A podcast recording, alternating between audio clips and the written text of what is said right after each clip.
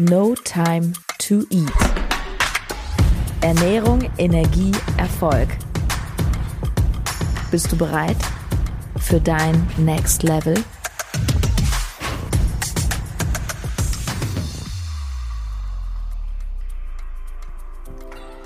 Ja, dein Next Level. Ich hoffe, du bist ready. Hier ist Sarah Tschernigow und diese Podcast-Folge, ja, die kommt relativ spontan, straight from the heart.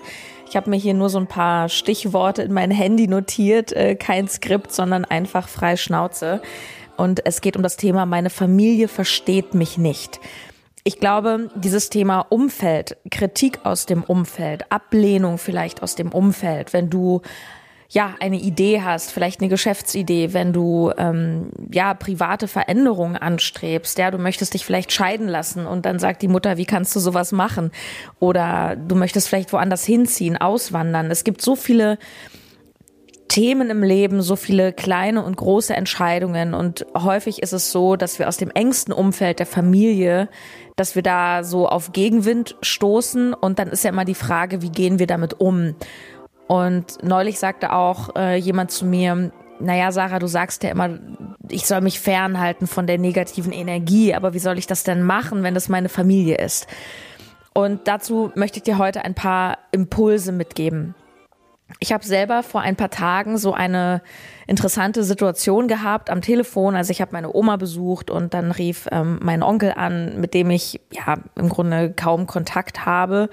Und er wollte mich kurz sprechen wegen irgendeiner Sache und fragte dann, ähm, wie es denn alles so läuft.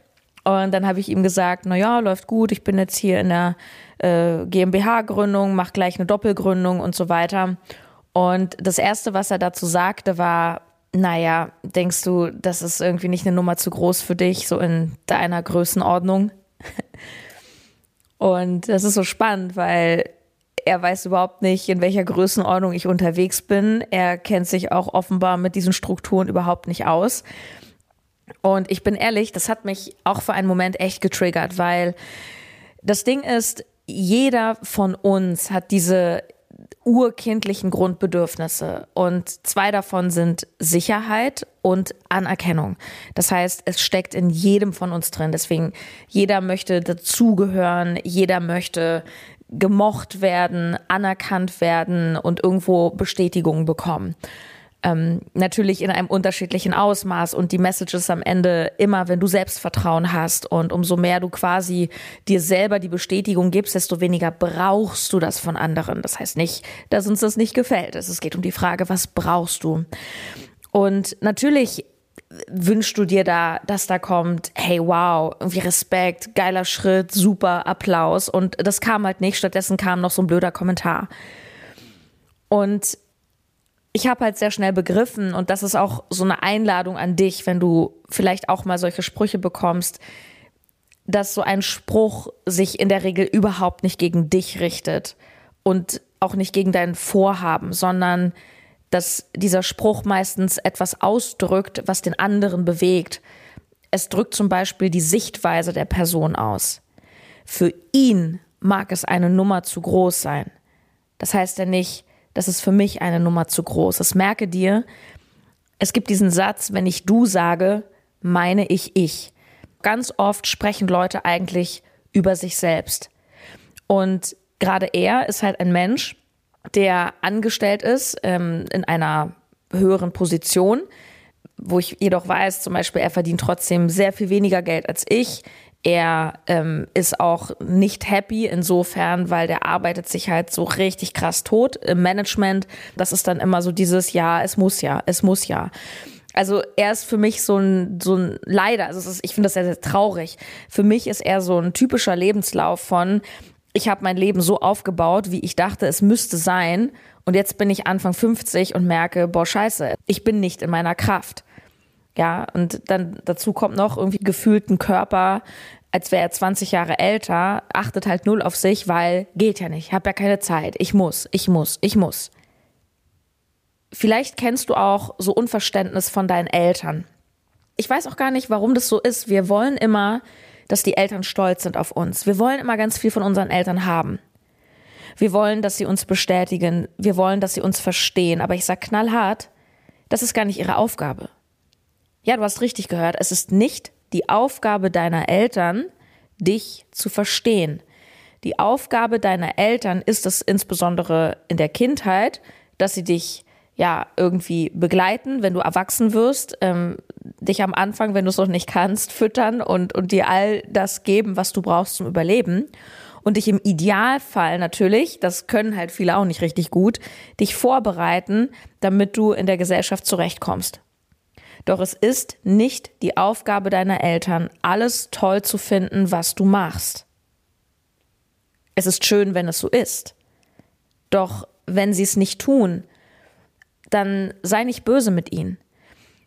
Verwechsle Liebe nicht mit alles gut finden. Wahre Liebe ist bedingungslos. Natürlich gibt es auch Arschlocheltern, ja, die ihre Kinder nicht bedingungslos lieben. Das soll keine Entschuldigung sein oder Rechtfertigung für Verhaltensweisen, die nicht gehen oder wenn du vielleicht sogar Eltern hast, die ähm, ja dich misshandelt haben oder oder komplett respektlos zu dir sind. Ähm, ja, da, da gibt es kein ne, auch Verständnis dafür. Und da geht es natürlich ganz klar, Grenzen zu ziehen, beziehungsweise äh, vermutlich in so einem Fall auch den Kontakt abzubrechen und da anderweitig seinen Weg mitzufinden. Doch ich möchte dir mal ein Beispiel geben, was sicher in vielen Familien so oder ähnlich der Fall ist. Nämlich nehmen wir einfach mal deinen Vater, der vielleicht ein ganz anderes Leben hat. Er ist natürlich auch eine andere Generation. Er hat ein ganz anderes Leben als du. Stell dir vor, Dein Vater ist Beamter bei einer Rentenversicherung, ist vielleicht schon knapp 60, ja? Er hat in seinem Leben immer auf Sicherheit gesetzt. Immer. Deswegen hat er diesen Job gewählt, weil er vielleicht sagt, okay, als Beamter bei der Rentenversicherung, da geht jetzt nicht mein Herz auf. Also vielleicht tut es das auch, gibt's auch. Nur vielleicht ist es nicht so und er sagt sich, ja, aber ich habe mein sicheres Gehalt, es ist mir wichtig, dass ich einfach weiß, was habe ich jeden Monat auf dem Konto, weil Sicherheit hat für ihn oberste Priorität. Ein Mensch, der so tickt, der kann das nicht verstehen, wenn du sagst, ich werde jetzt Social Media Managerin. Das ist logisch. Wieso erwartest du von deinem Vater, der wahrscheinlich nicht mal das Wort Social Media wirklich in seinem Wortschatz hat, dass er das versteht oder dass er versteht, dass du aus einem womöglich sicheren Job aussteigst, ja, also sicher in Anführungsstrichen, um diesen neuen Job zu machen oder dein Studium abbrichst. Wie soll jemand, der immer auf Sicherheit setzt, verstehen, wenn du sagst, hey, ich kündige vielleicht meinen alten Job, weil der macht mir keinen Spaß? Und das heißt ja nicht, dass dein Papa dich nicht liebt. Es heißt auch nicht mal, dass er findet, du machst es per se falsch, wenn er sagt, ähm, ja, na, das würde ich mir überlegen, ja, das, das ist ja Wahnsinn, auch zu Corona-Zeiten. Frag dich doch mal, wer spricht denn da? Das ist nicht dein Vater an sich, das ist seine Angst. Und du spiegelst ihm seine Angst. Du machst was, du sagst etwas, Dadurch wird seine Angst hervorgeholt und die Angst verpackt er in solche Sätze. Es ist seine Angst. Es ist sein Gefühl. Und dafür bist du nicht verantwortlich, genauso wie er auch nicht für dein Gefühl verantwortlich ist. Na klar wäre es toll, wenn er sagen würde, hey, Schatzi, ich unterstütze alles, was du machst. Ich stehe bedingungslos hinter dir. Ich habe nur gerade einfach so ein Unbehagen, weißt du, weil ich selber immer so ein Schisser war und jetzt habe ich einfach so eine Angst um dich und ich kann damit gerade nicht umgehen. Und deswegen finde ich das einfach nicht gut. Aber ja, wahrscheinlich musst du jetzt schon schmunzeln. Vermutlich ist er nicht so reflektiert oder wortgewandt. Der hat sich wahrscheinlich noch nicht so sehr mit Persönlichkeitsentwicklung beschäftigt und hört solche Podcasts wie du. Ich will nicht sagen, dass du alles gut heißen musst, was deine Eltern sagen und wie gesagt schon gar nicht, wenn es in so respektlose Äußerungen geht. Doch sei auch ein bisschen gnädiger. Deine Eltern müssen das nicht alles verstehen. Ich hatte gestern einen wunderbaren Coaching-Call mit meinen äh, Teilnehmerinnen. Ähm, wir haben immer Montagabend den Energie-Call, der dich nochmal so richtig fresh macht für die Woche. Und gestern ging es sehr viel um Glaubenssätze. Und eine Teilnehmerin hat erzählt, dass sie noch so Probleme hat, ähm, bestimmte Glaubenssätze und Muster zu durchbrechen, ähm, die sie nach ihrer Aussage aus ihrer Kindheit hat, nämlich von der Mama. Und das ist natürlich ganz oft so, dass bestimmte Glaubenssätze von ähm, ich bin nicht gut genug bis hin zu ich kann das eh nicht oder ich bin nicht liebenswert, klar, das sind oft Prägungen aus der Kindheit. Und ich habe so ein bisschen, als sie das erzählt hat, auch rausgehört, ah, da ist schon noch ganz schön Clinch, so auch mit der Mama, unterschwellig, ne? Weil, ja, ich kann das auch erstmal nachvollziehen, dass man da vielleicht auch so ein bisschen böse manchmal ist und denkt so, Mann, ey, meine blöde Mama, die hat mir das immer eingetrichtert und deswegen habe ich heute mit über 30 die und die Probleme. Und es war so interessant, weil die Teilnehmerin hat dann berichtet, dass sie das so beschäftigt hat mit den Glaubenssätzen, dass sie ihrer Mutter das einfach mal erzählt hat. So, Mama, ich habe immer noch diesen Glaubenssatz, so den habe ich irgendwie von früher, den habe ich irgendwie von dir. Und ihre Mutter hat dann gesagt, na ja, ähm, das habe ich ja schon, als du klein warst, versucht dir auszureden. Und das fand ich irgendwie so, so ein bisschen niedlich fast schon, weil da hört man auch ganz viel Liebe raus. Mit Sicherheit hat die Mutter einiges falsch gemacht. Wie meine Mutter einiges falsch gemacht hat, deine Mutter und wenn du Mutter bist, machst du bestimmt auch einiges falsch. Wir sind Menschen. Doch gleichzeitig hört man auch das Bemühen raus, es richtig zu machen.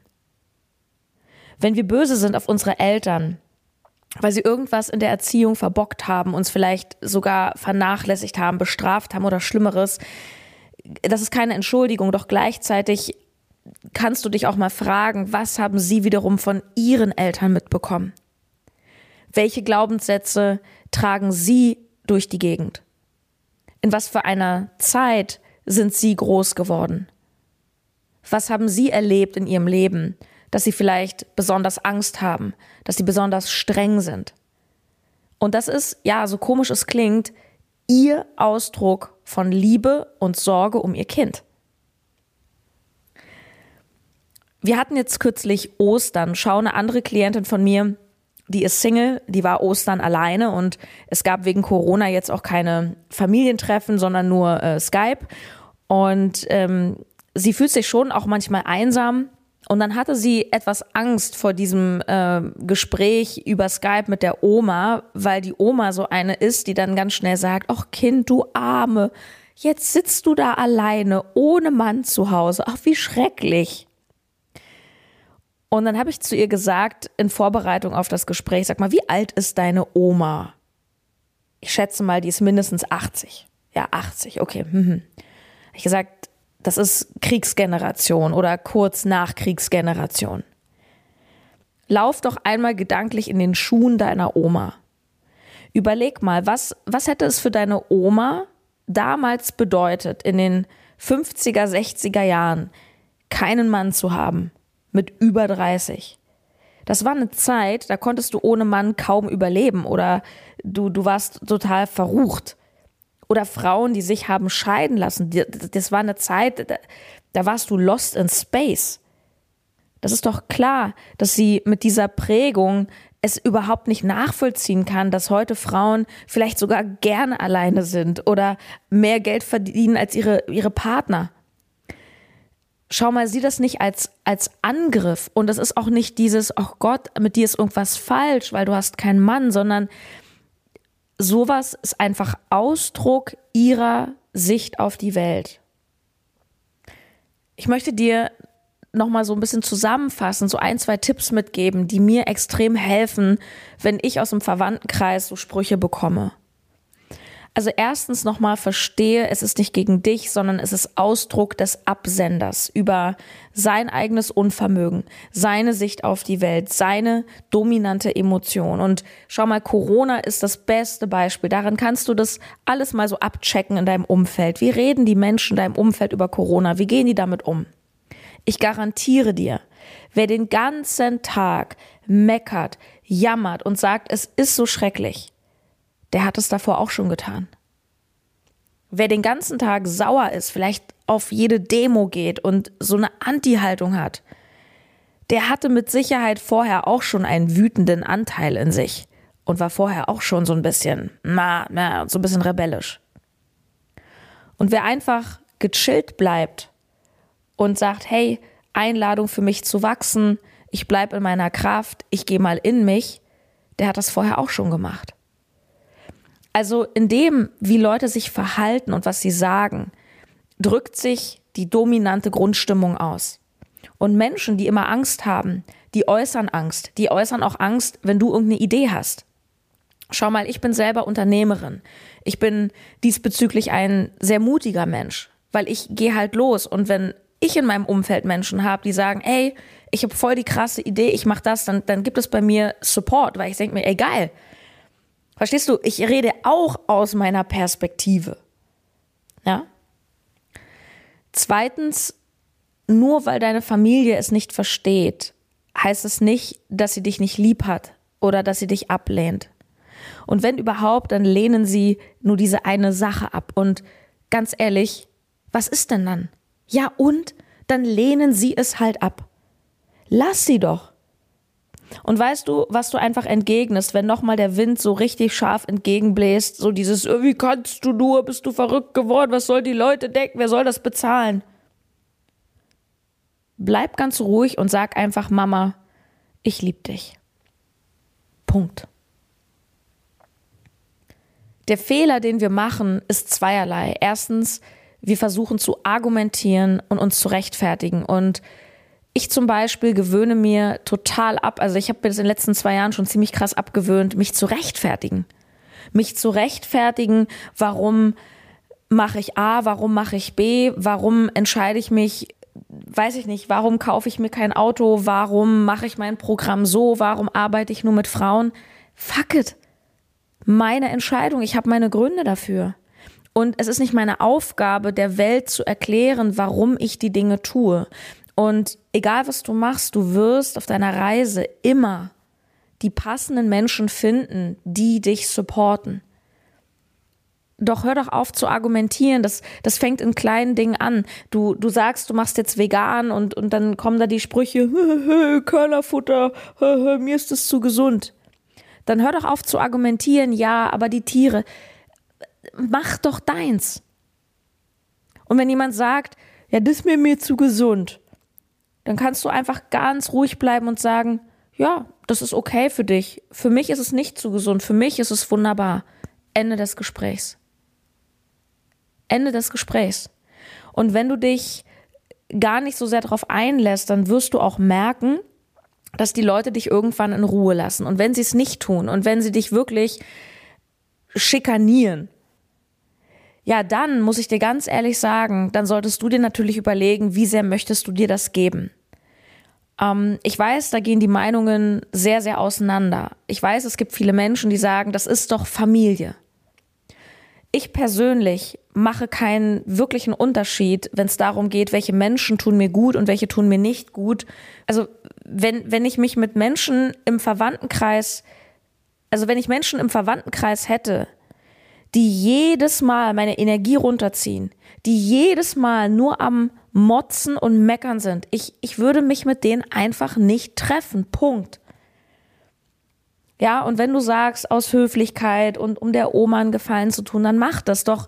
Es ist am Ende deine Entscheidung, wie sehr stellst du dich dem. Also der eine Fehler ist dieses permanente Argumentieren und der zweite Fehler ist auch sich dem permanent auszusetzen. Ja, du kannst doch ganz klar sagen, hey, über dieses Thema möchte ich nicht sprechen. Nur viele Menschen trauen sich gar nicht, diese klare Ansage zu machen. Und da sind wir wieder bei der Angst vor Ablehnung. Nur, wenn ich eine Sache auch gelernt habe auf meiner Reise, du kannst wirklich machen, was du willst. Du kannst die geilsten Dinge machen. Du kannst Menschen for free helfen. Von morgens bis abends. Du kannst Haus und Hof verkaufen und alles in Charity-Projekte stecken. Es wird Menschen geben, die finden es einfach kacke.